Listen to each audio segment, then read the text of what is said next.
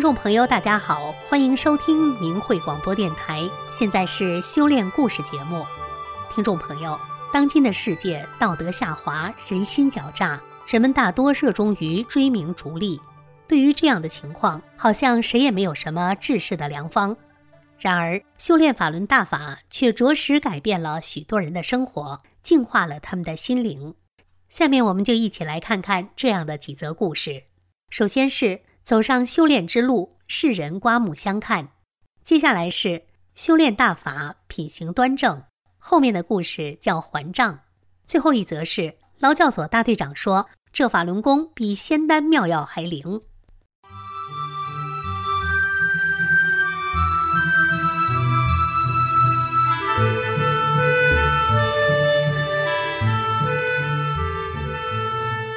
请听明慧交流文章，题目是。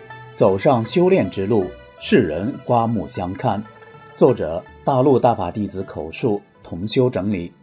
我生于一九六八年，男，因为父母溺爱我，哥哥姐姐让着我，我从小就逞能霸道。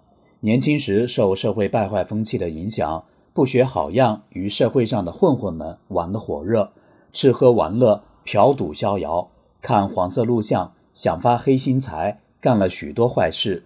因此，十五岁左眼失明，三十六岁双腿关节粘连，腰腿僵硬，不能行走；四十岁右眼失明，身体残疾，依靠父母、哥哥和姐姐照顾。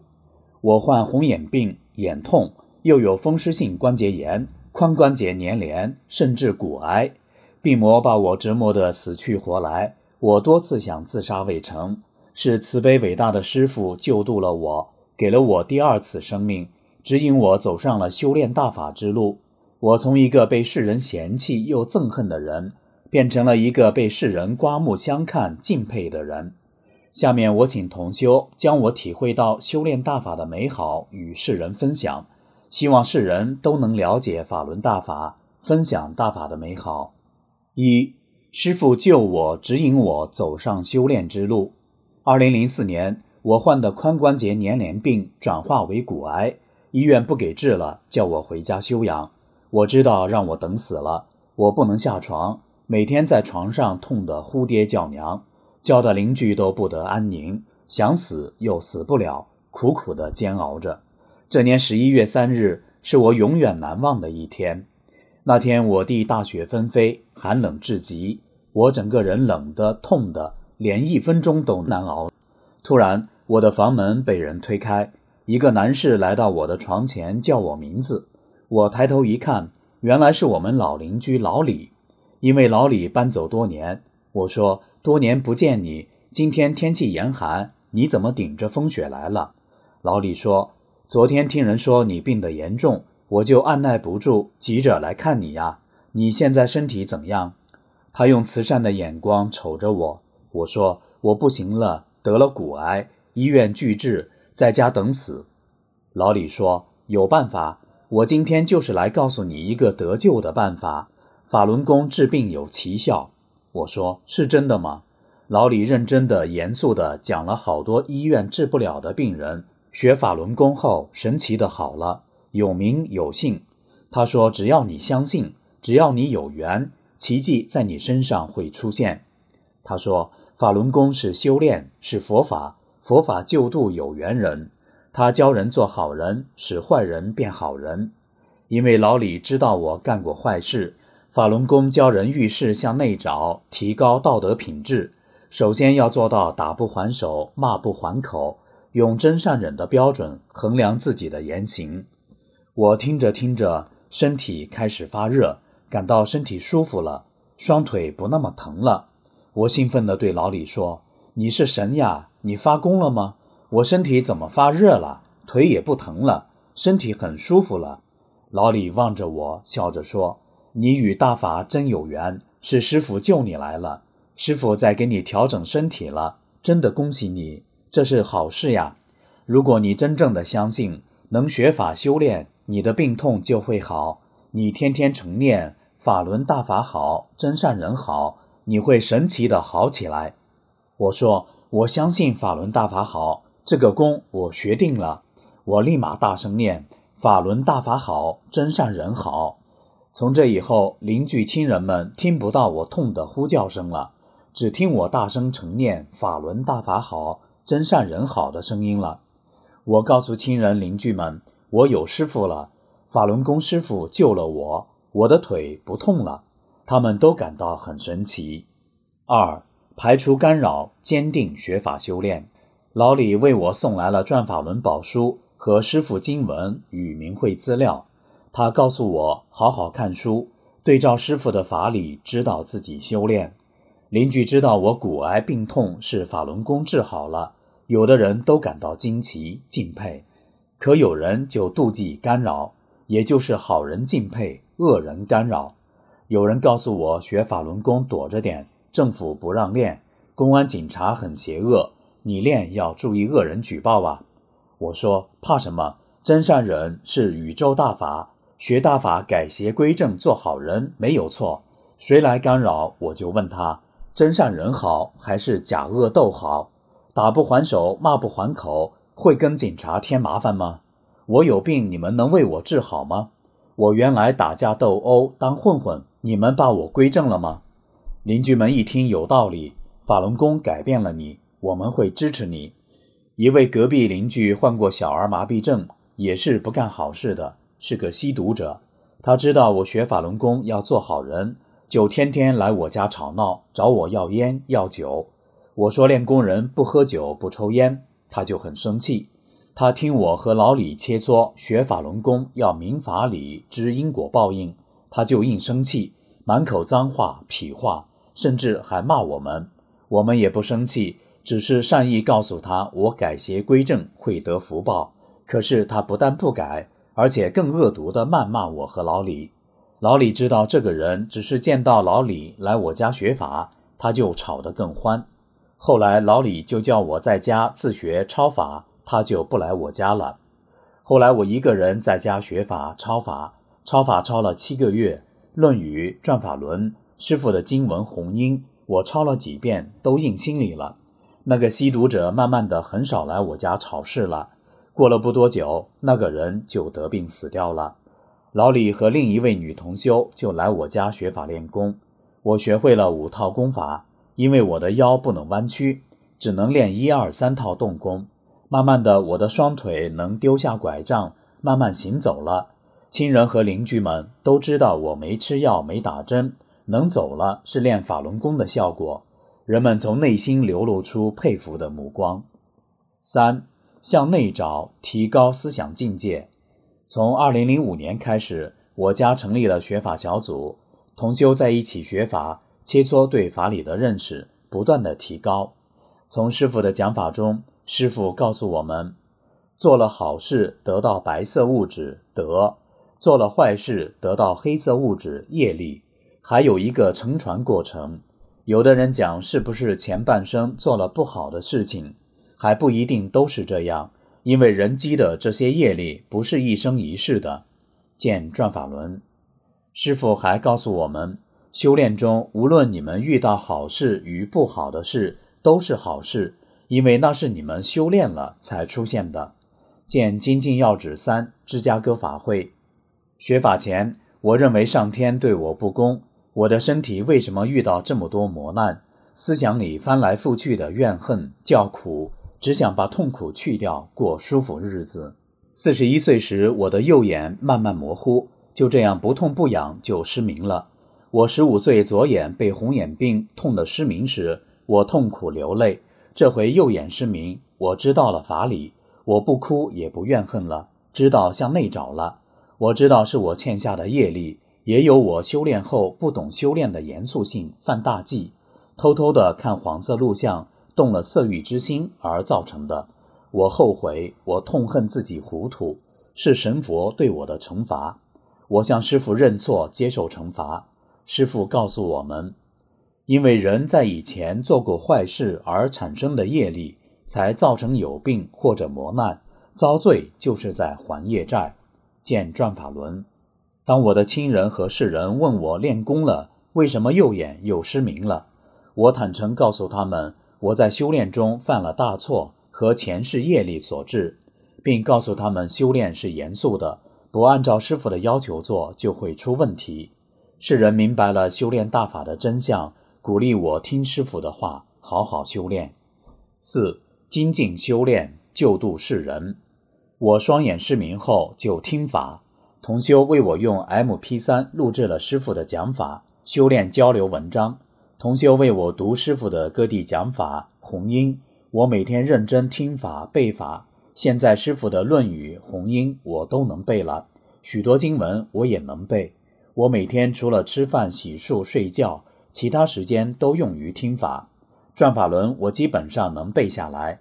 同修读错字、漏字、添减字，我也能为他们纠正。我常背转法轮、论语、红音，让邻居们听，他们都爱听，也很赞叹。我也装了新唐人电视，我听了很多的新闻信息给常人讲，他们都认同，有的还愿意三退了。我爱唱大法弟子的歌，我声音嘹亮，唱出了正的能量，人们都爱听。我住在一个四合院的中心，周围有一百多户人家，几百号人都知道我练法轮功，经常听我高呼“法轮大法好，真善人好”，听我讲真相，唱大法弟子的歌曲，个个都赞扬。派出所街道从来未骚扰过我，我的亲戚朋友来我家。我都给他们做了三退，我的亲人、好友、邻居们看到我们同修常来帮我料理生活，帮助我学法修炼，都诚心诚意，个个都和颜悦色，穿着朴素大方，正正统统，世人无不刮目相看。在此，我向师傅跪拜，感谢师傅救度之恩，弟子唯有精进再精进，感谢同修帮助我修炼。何时？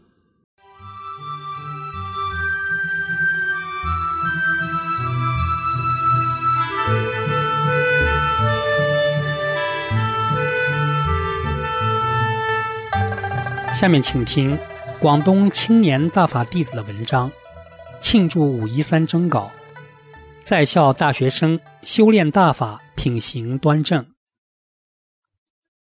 我是广东某高校的在校本科生，二零一五年开始修炼法轮大法，短短两年时间，法轮大法把我从一个思想肮脏、利欲熏心的人，变成一个真正品行端正的大学生。正值世界法轮大法日，我想把我修炼中的一些经历写出来，感恩师傅和法轮大法的慈悲苦度，也让世人，尤其是我的同龄人们了解法轮大法的美好。一修出慈悲心，再也不说脏话。现在的人说脏话，可以说是张口即来，即使是那些看来有知识、有涵养的大学生。也是满嘴粗话，甚至还把脏话改造成流行语言到处传播。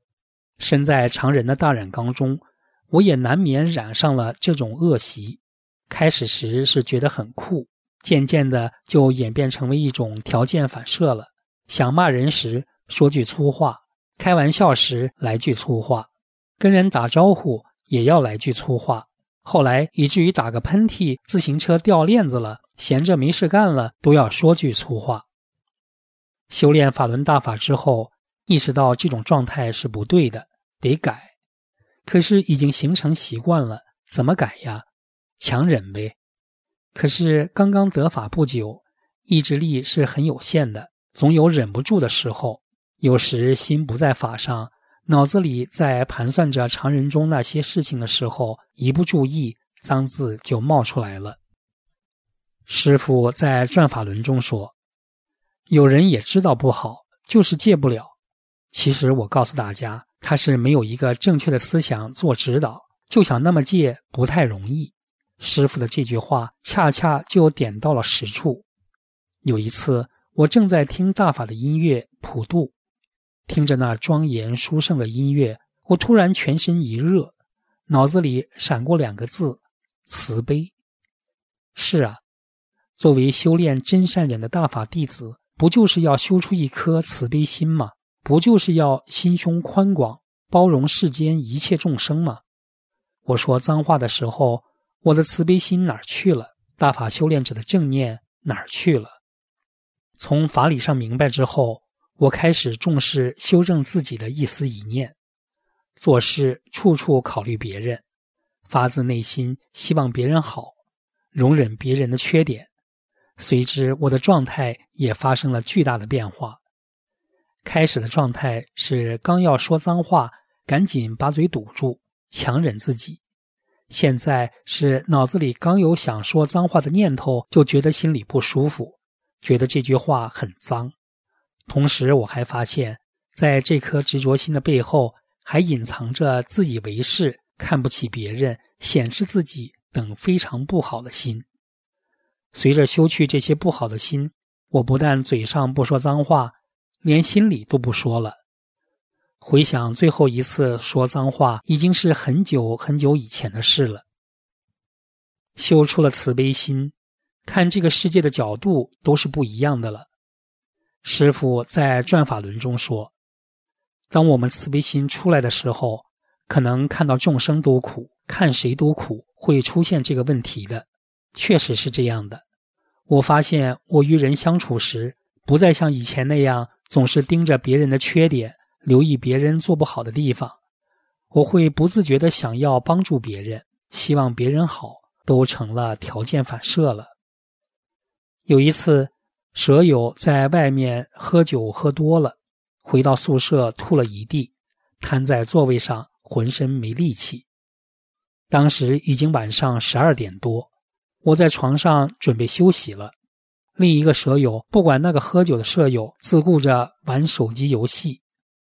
我见状，爬下床，拿了扫把、拖把，把地上呕吐的碎物清理了。舍友又吐了，我就轻轻地拍他的背。要是在以前，这事情我是绝对不会做的。我有轻微的洁癖，喝水都要找个离厕所远远的地方，看见一点点脏东西就恶心的吃不下饭。可是修了法轮大法，我不再怕脏，连别人呕吐的东西都敢去帮他打扫。平时宿舍刷马桶的活也被我承包了。在以前，这真的是不可想象的事情。正是大法中修出来的慈悲心、善心，我才能够顺理成章地做到这一点。二，在利益诱惑面前坚守真善人。从小我们接受的教育就是经济发展才是硬道理，个人发展也是一切向前看，所以在个人利益上就可以用尽一切手段去争夺，甚至不惜弄虚作假伤害别人。从前我也是对个人利益看得很重的，但是随着修炼法轮大法，我明白了人生祸福皆有因缘，重德行善。顺天成命才是人生幸福的正道，因此我也渐渐把那些东西看淡了。当然，我也经历过许多诱惑考验。庆幸的是，我基本都能洁身自好，做到不随波逐流。大二时，我在一个学生组织里担任部长，负责一些赛事活动的组织工作。有一次，学校要开展一个奖项评选，主要面向学生干部。由于我平时在部门里工作认真负责，深得老师同学的认可，所以当时我的主任师兄就很希望能留一个获奖的名额给我。不过那些奖项要求获奖者必须是团员，而我是个群众，不符合规定，我就谢绝了他的好意。但是师兄不甘心，反复的劝我，并告诉我，其实审核的人不会仔细看这些的。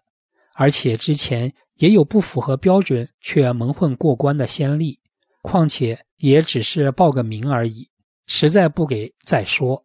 我依然不动心。要是按照其他同学的说法，何必管那么多呢？拿了奖项不仅是个荣誉，而且还能加学分、拿奖学金，对以后找工作也有利。但是我不这么认为。因为师傅在他的著作《转法轮》中是这样教导弟子的：人在常人社会中，你争我夺，尔虞我诈，为了个人的这点利益去伤害别人，这些心都得放下。尤其我们今天在学宫的人，这些心更得放下。那个奖项本来就不属于我，我怎么可以去争夺别人的东西呢？我的心里很坦然。无怨无悔。有意思的是，不久后我却在一项校级的学术竞赛中获得了一等奖，这是许多同学眼中含金量更高的荣誉。我所学的专业考试很多，什么会计、从业、证券、期货、初级职称、CPA 等等。对于这些考试，学校一般是不提供辅导的，大家只能自己上网去找网校听课。而有许多人想听课却不想交钱，于是就动了歪脑筋。所以每每一到了考试季，就会有人把网校的付费课件偷偷下载下来，放到微信。QQ 群免费分享给同学们，从表面上看，这好像是分享的精神。但是我作为大法修炼者，深深懂得师傅在转法轮中讲的道理。在这个宇宙中有个理，叫做不施者不得，得就得施。你不施，要强制你施。那些课件是网校的老师付出了辛勤的劳动。形成劳动成果放在网上作为商品出售的，你想要享受他们的劳动成果，当然应该付钱。如果不付钱，去看那些盗版课件，是不是相当于给人造成了经济损失呢？跟盗贼有何区别？而人做了这种损德的事情，到头来还是折断了自己的人生福分，得到越多，失去就越多。作为修炼人。做这种事情也会给修炼路上增添许多业障，因此，每当我需要网校的资源时，该付钱的我都会付钱。虽然价格不菲，我家庭的经济也不宽裕，但是我宁愿省吃俭用，也不愿意做违背真善忍的事情，失去自己宝贵的德，却换来造成痛苦的罪业，还给他人造成伤害，害人害己。这些事情虽然许多正直的常人也可以做到，但是我知道，法轮大法让人洞彻其中的因缘与得失关系，真正从道理上明白自己该怎么做的原因，在利益诱惑面前真正做到不迷惑，不是强为，而是发自内心的想要做一个坦坦荡荡、堂堂正正的好人。法轮大法能够真正的扭转人心。三修大法恬淡而幸福。我得法的时间大约只有两年，可大法确实使我快速的变化着，几天一个样，甚至是一天一个样的改变。今天的我和两年前的我长得还是一样，但是心态已经完全变成了另外一个人了。真善忍三字真言已经铭刻在了我生命的深处。我是一个法轮大法造就成的生命。我的修炼过程看起来十分平淡，因为我就在常人中修炼，做常人的事情，说常人的话，遇到常人的麻烦。但因为我是个修炼人，我就在常人中不断的升华着。我遇到的麻烦常常是剜心透骨的，对于常人来说会留下心灵的创伤，从此难以释怀。而修炼人却是在这些矛盾中向内找自己的不足。提高自己的心性，麻烦过后是法理上的顿悟，是人类语言无法描述的美妙殊胜。那种境界，只有修炼的人才懂。时时修心性，圆满妙无穷，见红银真修。尽管我还有许多执着心要去，有许多缺点要改，但是修大法真的是太幸福了，在我的身边。还有许多对法轮大法心存误解的人。我们九零后，大法在中国红传时期，我们还不懂事。中共迫害大法时，我们还太小，我们没有经历过文革六四，生活在信息封闭的环境中，被中共有意灌输的伪光正、无神论、高级动物论、斗争哲学侵染。许多人在灯红酒绿的物质利益追求中迷失了自己，丧失了独立思考的能力，磨灭着心中残存的人性良知。要想认识法轮大法的真相，确实很难。但是，我想告诉你们，在我们九零后中，也有许多像我这样的大法弟子，一直默默无闻地修炼着，努力地提高自己的道德水准，拒绝诱惑。在乱世中做一个出淤泥不染的好人。衷心希望所有可贵的中国人能够来了解法轮大法的真相，那样会给你们的人生带来福德。即使不能走入修炼，也要顺应宇宙真善忍的特性，相信善恶有报，重德行善。中国人要想走向美好的未来，靠的不是权欲熏心的政客，更不是见钱眼开的商人，而是每个有良知、有正义感的我们自己。愿普天之下善良的人们一生平安。再度叩谢师傅救度之恩，弟子悟性差，让师傅多操心了。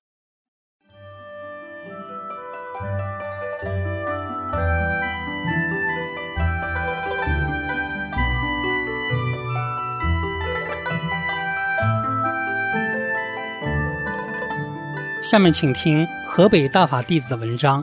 庆祝五一三征稿还账。村里会计说，练法轮功的人连借条都没有，还把钱还了。镇干部说，现在哪有这样的人？连二十年的追诉期都过了，还把钱还了。这是他们对我这个练法轮功的发自内心的赞叹。事情是这样的，我一九九五年左右承包村里的停车场和饭店，当时没钱。给大队打了欠条，共十二万七千元。因我以前做生意赔钱欠债好几十万，最近一两年刚刚还完，一直没钱还给大队。直到去年因房子拆迁，我得到了补偿款，才有钱还。这笔钱已过去了二十年，大队的账都封了，欠条也没有了，在法律上也过了追诉期。如果是一个常人，这笔钱肯定不还了。如果是以前的我，更不会还。但我现在是一个法轮功的修炼者，按照真善人的标准做人，欠的钱不管多久都必须还。当我找到村长说还钱时，他让我找村里的现金会计。会计问我还什么钱呀？我说一九九五年的承包费。他说欠条都没有了，账都封了，还还什么呀？他还问我多少钱。因为他那没有欠条了，他也不知道多少。我告诉他是十二万七千元。现金会计又找到管账的会计，管账会计说账早就封了，我也记不清多少钱了，就收个整数吧。我说那就还十三万吧，那三千元就当做是利息吧。会计说还十二万吧。第二天我去村委会还钱，当时有七八个人在场。都知道我是因为练法轮功才来还钱的，当时就有人说：“法轮功怎么不好了？人家把钱都还了。”后来会计到镇里送钱，他把情况告诉了镇干部。修炼法轮功前，我脾气特别暴躁，不管是谁一言不合，张嘴就骂，在村里镇里是出了名的驴脾气，几乎无人敢惹。抽烟、喝酒、打麻将，抽烟像吃饭一样，两天抽一条烟，长年累月长在麻将桌上，成天不着家。孩子病了，也只能扔给妻子一个人管。他生气又无奈。随着社会道德的败坏，我还有了外遇。一九九四年左右，我做生意赔了几十万，因为是借钱给妻子家亲戚导致的赔钱。我很怨恨妻子，天天跟妻子吵架，见面就吵，家里天天充斥着叫骂声和砸东西的声音。那是我一生中最灰暗的时候，生意赔钱，外遇的对象又离我而去，家庭也到了破裂的边缘，我心里的苦闷无处倾诉，经常一个人掉眼泪，憋闷的把自己的衣服都烧了，觉得生活太无望了。大约一九九六年初，经人介绍，我开始修炼法轮功。修炼后没多长时间，很自然的我就把烟戒了，麻将也不玩了，酒也不喝了，把所有的恶习都戒掉了。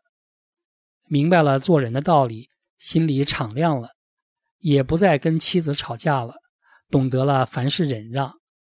后来妻子也走入了修炼。这样我们家再也听不到吵骂声了，濒临破碎的家庭和睦了。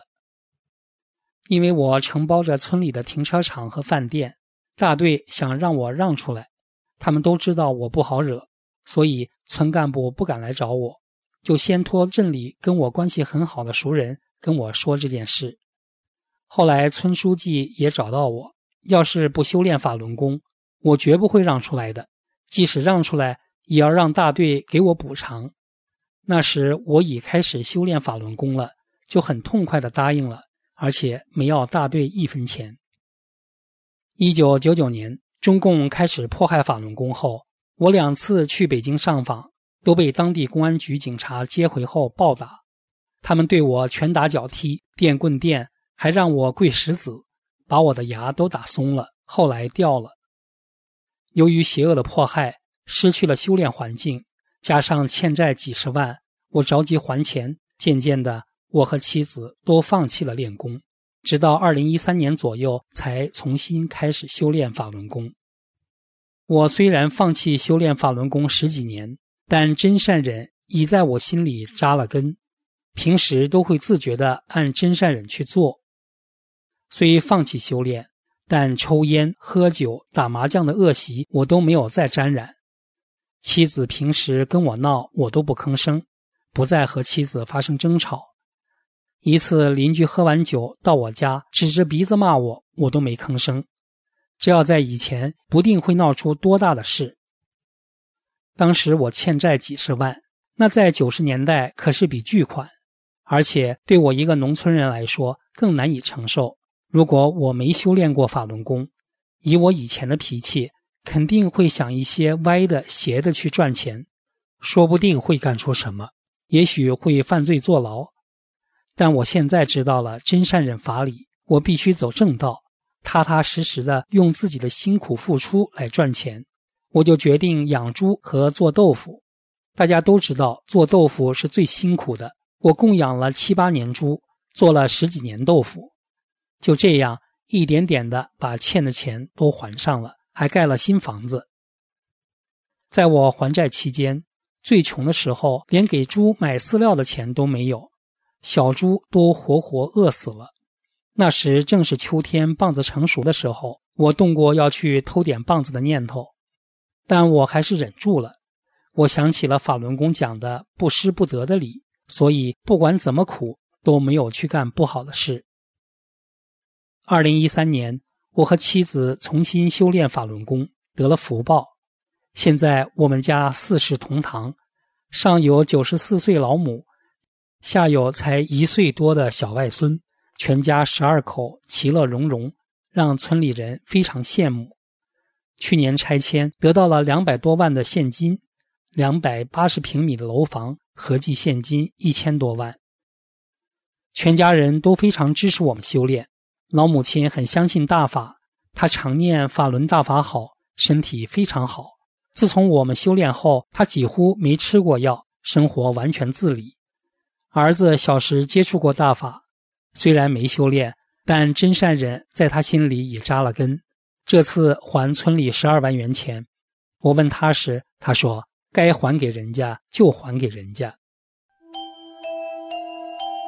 您现在收听的是明慧广播电台。您现在收听的是明慧广播电台。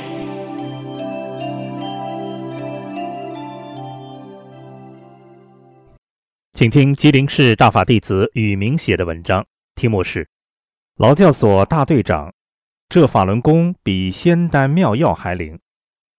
二零零一年四月中旬，我因不放弃法轮大法修炼，被非法关押在吉林监狱后，又转到吉林省辽源市白泉劳教所。当时我的身体被注射不明药物，满身起像鸡蛋大小的脓包。而且发高烧，伴随着难以承受的奇痒剧痛，已处在昏迷危险的状态。劳教所为了达到转化，每天逼迫我挖沟、超强度的劳动，还怂恿犯人毒打、不给水喝。我每天几乎都处在死亡的边缘。当时看管我的一个年纪大的警察，每天晚上都推醒我好几次，他怕我死了。有一天出工回来，又把我调到一大队去。据说这个刘大队长打人特别狠。那天刘大队长找我谈话，我当时已不能行走了，被两个犯人架着到办公室。他对我说：“就你身体状况，你要想活着走出劳教所，那是梦想。现在有两个选择，一个是我出钱去沈阳或长春给你看病，放你回家，我没有那个权利。”再一个呢，就是你不是信法轮大法吗？从现在起，你搬到行李房去，你就练功。你自己说的多少天能练好病？我坚定地对他说：二十天到一个月，我就能恢复到正常状态。他仔细地检查了我的身体后对我说：“你在这段时间不好病，那就得去医院看病。我就有这么大的权利，我不是逼你，我等你的好消息吧。”我外出回来看你，大队长让人把我锁在行李房里，不让任何人进来。我每天练功学法，同修带进来的新经文，背法发正念，在心里求师傅加持弟子。我身体的变化就是在正视大法，是能起到救度被中共谎言毒害洗脑的警察。当时我每天都感到自己在变化，那一身的脓包不见了，高烧也退了。被犯人打伤的腿也能站起来走路了，胳膊腿也胖了，皮肤又白又嫩了，身体有了活力。一晃二十多天过去了，有一天傍晚，刘大队长进了行李房，推开门看到我，他惊诧地说：“你是某某吗？”我回答说：“是啊。”他把我领到他的办公室，就急不可耐地掀开我的衣服裤腿，查看着。并用手推推我说：“你身体的巨大变化改变了我对法轮功的看法。法轮功太神奇了。你说法轮大法好，我信。”他又拿出自己的镜子让我看，我看到镜子里的我那么年轻，好像只有三十岁似的，面庞白里透红，皮肤细嫩，头发黑亮的。那时我是五十岁的人了。大队长又说。就每天吃那又酸又臭的苞米面糕，喝点没有菜叶的盐汤，就在这么短的时间里恢复到这么好的状态，真是不可思议。我回家后也找转法轮书看，也找人教我练功。这法轮功比仙丹妙药还灵啊！这事已经过去十六年了，每当想起那时的情景，都为之感叹。当生命处在最危险的时候。是伟大的李洪志师傅帮助弟子走出险境而获新生，同时以宏大的慈悲唤醒迷中的世人。愿所有与大法有缘之人早日明真相，得到大法的救度。